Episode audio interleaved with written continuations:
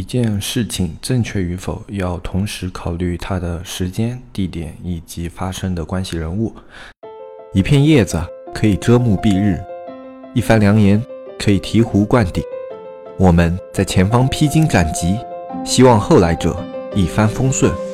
共享商业智慧，共享创业成功。欢迎收听本期纸木淘宝内训。大家好，欢迎收听本期不严肃、不理性、不客观、不中立的大型娱乐经验淘宝分享节目。我是你们的老朋友黑泽。今天呢，我们来聊一聊我们最近一直在筹划的视频这一块的东西，也是我们这一次开新店非常重视的一块内容。然后视频这一块呢，我们之前跟大家简单的聊过，就是讲了关于啊视频它的一个风口地位，就现在淘宝它在扶持这一块的内容。同时，我们也在那一期谈到了视。屏里面它的信息包含量要远大于文字以及图片，所以它是一个非常好的信息传达方式。基于这两点呢，我们选择去做视频啊。但是这不是我们选择去做视频的全部理由，因为在那一期节目啊，跟大家聊了视频这一块的东西以后呢，大家有很多的问题啊。虽然视频现在是一个风口，但是有很多店铺他们照样没有视频，做的也非常的好啊。那么我现在去开店啊，我也是不是也不一定就要去使用视频，或者说一定要去做视频？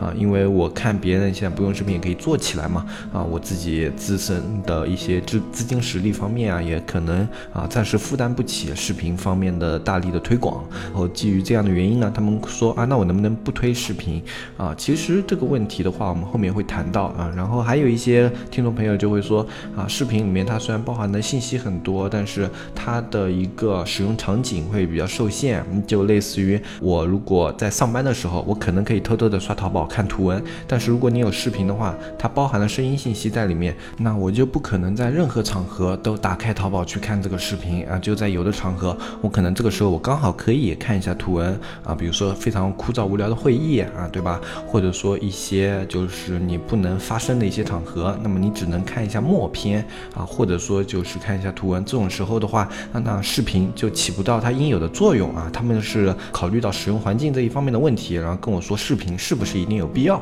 那么这两块的内容，我们今天就跟大家来解析一下。我们当然也考虑过这样的一些方面。首先是第一点，视频是不是一个非常重要的点？就是在未来是百分百必要去做的。那么在我们的一个视角来说，应该是一个肯定答案啊。可能这需要一个时间啊，五年、十年，或者说十五年啊，可能这个时间还比较长。但是呢？现在是去做一个视频的绝佳时机，就视频它这个项目达到一个巅峰值，可能还需要一定的时间，但是现在是你切入这个市场非常好的一个时机。因为我们之前也说过，你去选择做一件事情的时候，过早或者过晚都是不太好的。一个合适的时机可以让你这项工作的效率最大化。为什么说现在是一个合适的时机呢？啊，那比如说我们稍微早一点，就五年前啊这样子，然后那个时候的淘宝，它还没有开始给视频一个流量方面的扶持。就那时候，你也可以做视频，在 PC 端，你可以去导入一些视频啊，比如说外链啊，或者说自己自自制一些内链啊，都可以导入到详情页里面，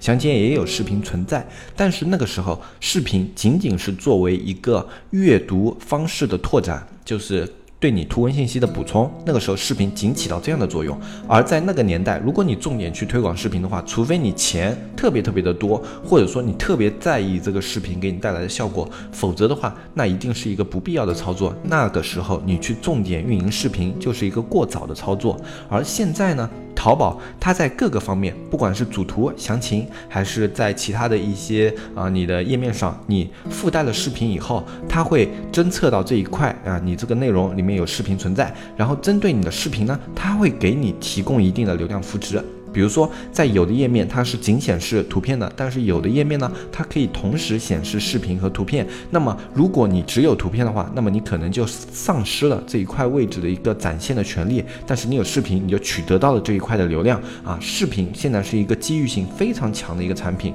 而且淘宝现在对它是有流量扶持，所以这个时候我们去切入视频这个点。第一呢，它还有机会成本存在在里面，这是一个比较新的东西。一个新的东西相对来说，它的机会成本是更高的。你可能会碰到一些机遇，一些小的项目在里面，让你的产品去做爆做大啊。它的机会成本要相对于你去单纯做图片更高，这是我们现在去选择做这个点的一个原因。另外一个。它的竞争环境还没有发展到成熟的竞争环境那么大。我们都知道，淘宝是一个竞争非常激烈的环境，在这样的一个环境之下，已经有很多的商家开始做视频了。虽然整个大盘都还没有开始全民视频这样的一个时代，但是有很多的头部商家或者说嗅觉比较灵敏的商家，他们已经开始做视频了。但是呢，这些商家还仅仅是所有淘宝商家里面的一小部分。所以说，视频现在能够给你包容的一个竞争力度还是比较大的。就你现在去做竞争的话，比你以后做竞争一定是难度相对要低的。这也是为什么我们现在去选择切入做视频这么一个点。如果说我们只是单纯的等待，等待这个市场它开始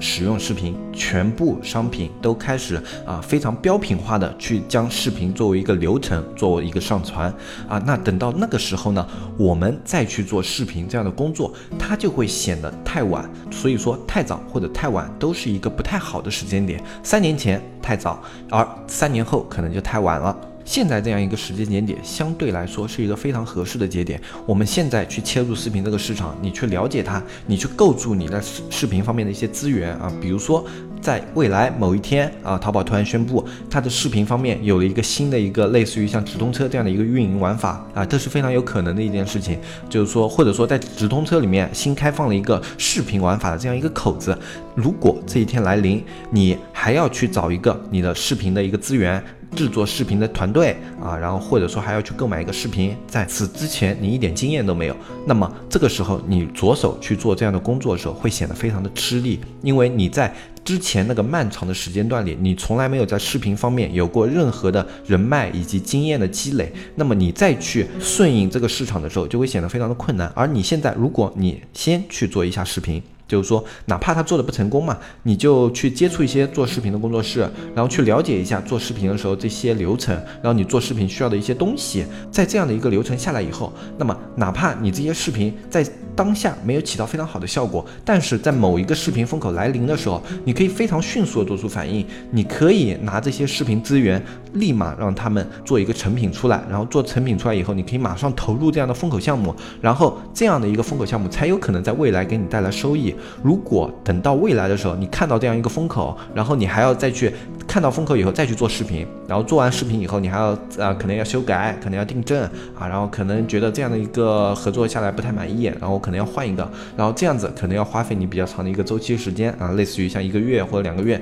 啊，作为一个新品的磨合期，这并不是特别的长，一个月两个月我觉得是比较正常的。而这一两个月时间，对于淘宝这样的变换速度来说，可能你就跟不上了，因为我们大部分是中小卖家，你的资金实力。并不是非常的雄厚，那在这样的情况下，别的一些资金比较雄厚那些商家呢，他们就用自己的资本，可能又占领了这样的一块市场，而你。准备好的东西再去介入的时候，你又会发现这好像又跟现在直通车一样非常的吃力啊，你就错过了最好的那一波机会啊，这其实是非常可惜的一件事情。而现在呢，你去介入视频，有流量可以获取，有淘宝官方的一些扶持给你，然后你去投入的话，可能你也不需要特别的高，因为现在淘宝方面他们对于视频的投入还是相对比较低的，可能你去做一个视频，可能八九百或者一两千就搞定了。那么未来如果当这一块市场发展起来以后，那么是不是八？八九百一两千的事情，你也不得而知。你现在去做的一些投资，可能在未来你都会。回头再来想的时候，会觉得它物有所值。这第一段的内容呢，跟大家聊的主要就是一些卖家朋友问我们的，是不是一定要去做视频？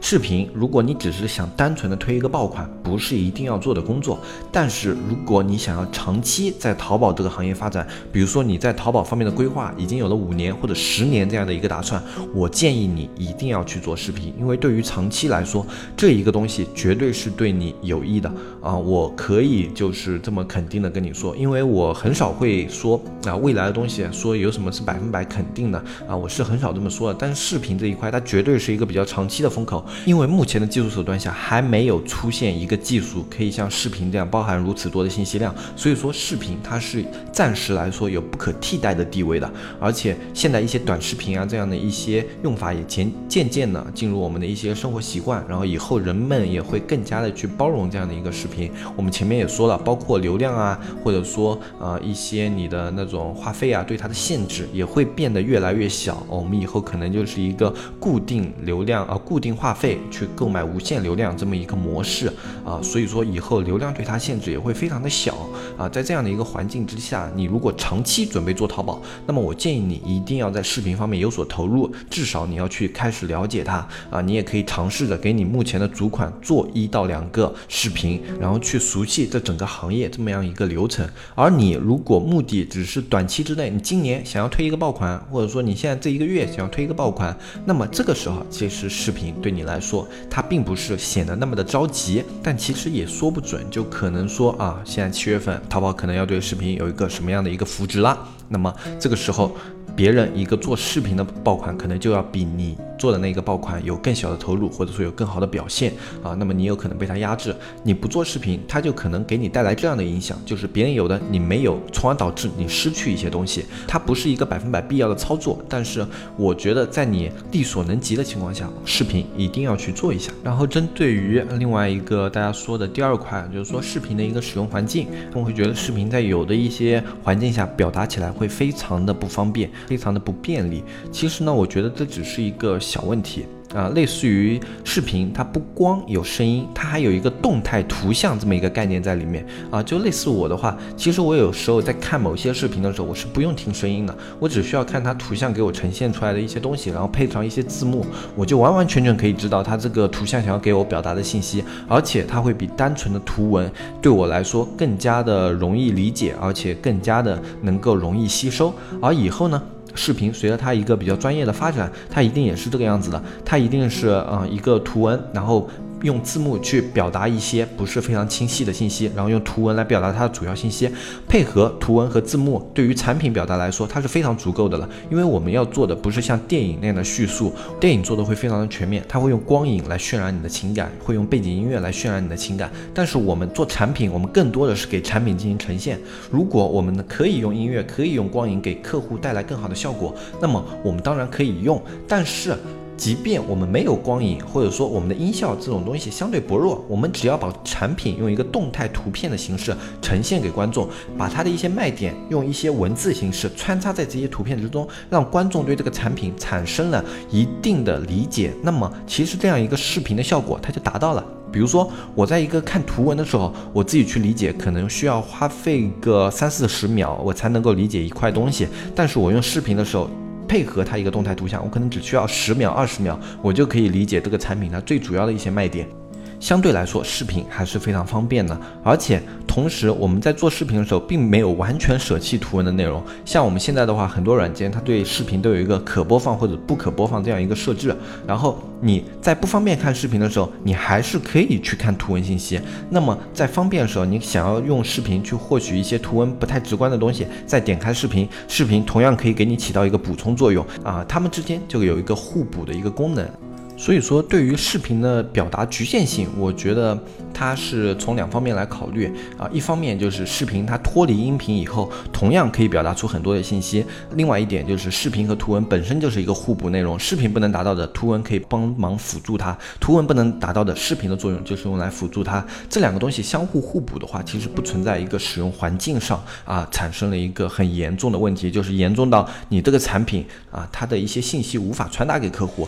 啊，没有严重到这种程度的话，那我觉得视频它这个局限性，顶多就是它没有表达出比图文更多的内容，而不会产生它比图文产生了更烂的效果这样的一个表现啊，这是不存在的。它顶多就是跟原来持平，但是不会比原来做的更差。今天谈的呢，都是我们之前的社区听众朋友在做视频的过程中啊，考虑到的一些顾虑啊。我觉得有顾虑是正常的，因为视频毕竟是一个很多人都没有接触过的领域，而且很多人也都是对这种新的东西它的必要性啊产生抱有一定的疑问。其实很难想象啊，就是在啊一八九九零年那个年代的时候啊，啊就那时候电力其实刚刚开始普及嘛，然后出现了很多那种工工业型的那种机械，然后类似于像灯。炮这种非常便利的一些产品。然后在那个年代呢，有很多人就是对这样的一个情况产生了担忧，就好像我们现在对人工智能的发展的一个担忧的情况是差不多的，就我们会担忧人工智能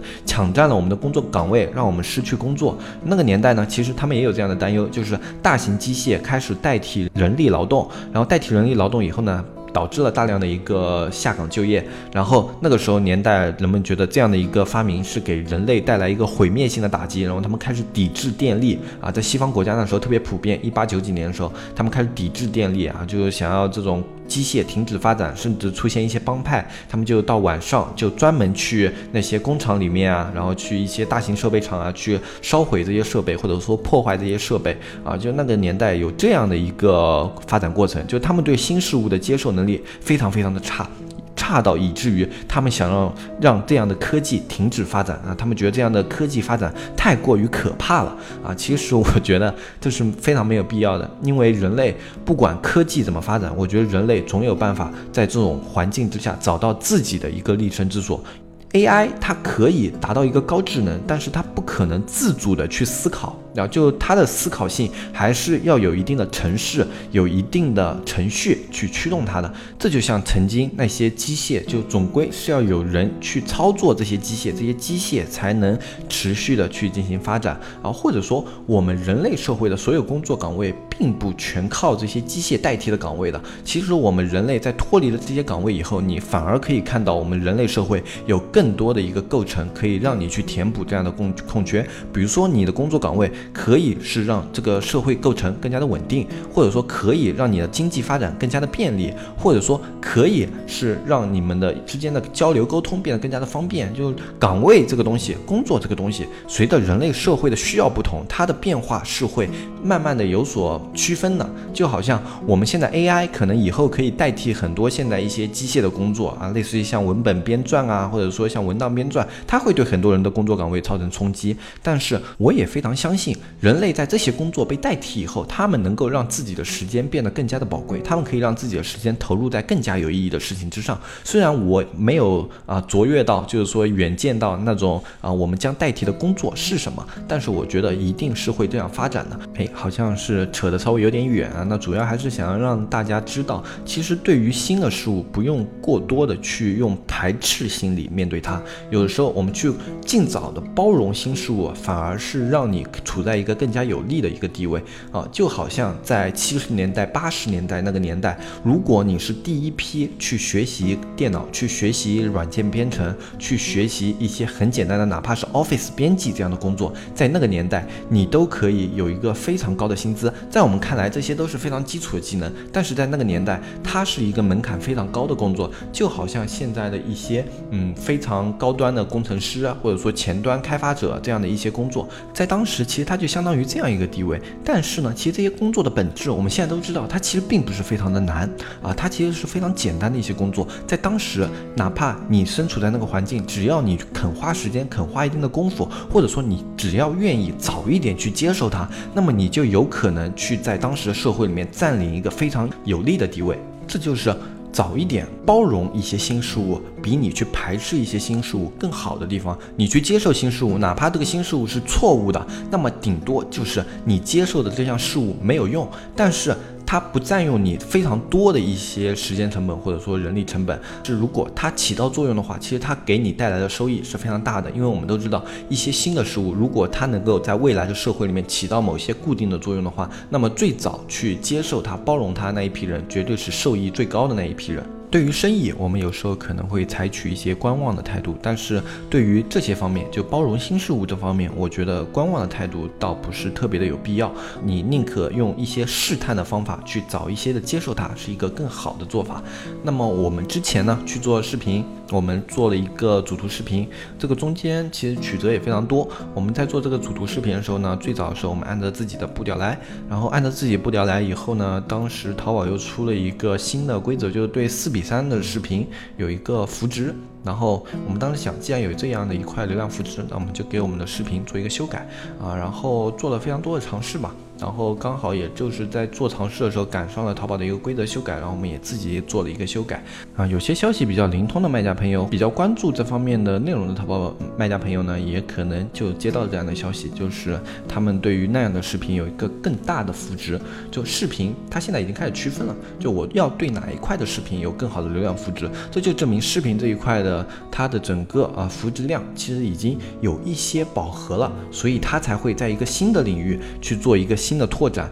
然后让大家在这个领域去做更多的一个尝试，这其实是淘宝的一个诱导方向。一个就是现在视频这一块可能有一点饱和，然后另一块我觉得这样的一个表达方式更好。那么现在好，你们那一块有点饱和了，我给你们一个小蛋糕啊，就在这一块有更多的流量。那么我希望你们来做这一块的内容。其实就是淘宝他们自己经常用的一个思路。这一块如果太多了，那么我在这个新的一块东西里面给你们一些蛋糕，吸引你们来做这些新的东西，让我得到一些反馈，让我得到一些数据，让我测试一下。这个东西到底是好的还是不好的啊？然后我再去决定我这个平台以后在这些方面该做一些怎么样的发展啊？这其实是淘宝它惯用的思路，这也是我现在为什么觉得是做一个视频非常好的年代。淘宝自己都在视频方面做很多的尝试，那么我们卖家朋友这个时候去做视频的话，是可以遇到很多的机会的。今天这一期的音频呢，我们就简单的跟大家说到这里。我们的店铺呢是马上就要上线了，我们选择最后一家店叫期末市话。这几个字如果你不太理解的话，那你可以去咨询一下小安。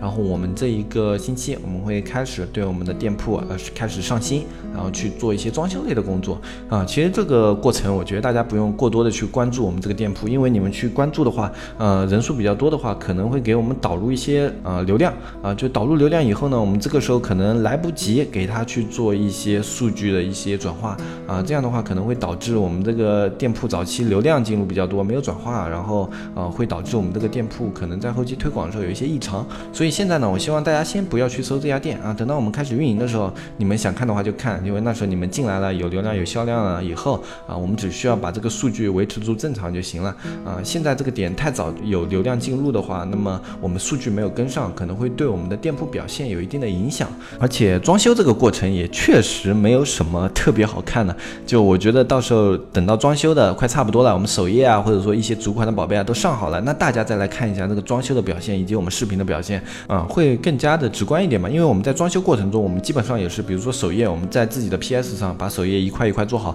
等到首页全部做好以后，我们可能花个一天直接给它装修上去。但是在做之前，我们可能在自己的 PS 上要做个一个星期、两个星期这样子，啊，这样子一个星期、两个星期，如果你天天去店铺。看的话，你看到的东西都是一样的啊，因为我们的工作并不会实时的呈现在这个店铺里面，就装修工作这一类的东西啊。运营工作的话，你们倒是可以天天看，但装修工作它没有一个非常实时的反馈啊，所以我觉得大家也不用天天去盯着我们那个店铺。等到啊店铺装修的差不多了，我们节目里面会跟大家说一下我们店铺装修好了。然后主图视频，如果大家比较感兴趣的话，我们可以后面我们先放在社区里面给大家看一下啊，包括我们现在会把我们最早的一个原始版放在里面，然后后面的话我们会把我们后面做的一个新版也放在里面，然后。几个视频，大家会可以有一个对比，就看一下我们之间啊这个视频的一个发展的一个过程，包括我们现在除了主图视频以外，也讲了一些关于产品的一个故事性的一个视频，也是我们在详情页里面的一个尝试啊，就尝试也是多方面的嘛。然后我们在做这样各种各样的尝试的时候呢，这些视频我们都会放在社区里面，而且是会免费放到社区的。就这些主图视频或者详情的视频，因为大家都可以看到嘛，你们去我去我们店铺也可以看到，所以在社区里面这一块内容，我觉得就没有必要收费了。那么你们。可以看一下我们这些主图视频和详情视频的表现，也可以给我们小安针对这些视频的表现提出一些意见，可能会成为我们更改的一些思路啊。如果你想联系小安或者加入社区的话，只要添加我们的微信“纸木电商”的拼音就可以了。我们的微信是基本上周一到周五全天在线，然后周六周日兼职在线，晚上的时候是不在的，因为晚上的时候也是我们现在一个休息时间嘛。基本上白天的工作时间联系都会在线啊。就有的听众朋友最近反馈，小安有时候发消息不太太及时，就晚。上的时候，我们也是客服的一个休息时间，也是兼职回复的。就有时候他看到了可能会回一下啊。晚上我们不强制性的让他一定要回复所有消息啊。白天工作日的消息是一定会回的啊。那么大家如果有消息的话，尽量都是白天工作日跟我们小安联系。然后你要加入社区的话，我们现在是二百九十八一年啊，也是你可以看到一些我们对于运营知识的讲解以及美工知识的一些投入啊。那么今天这一期音频我们就简单的跟大家说到这里，我是黑泽，我们下期再见，拜拜拜拜拜。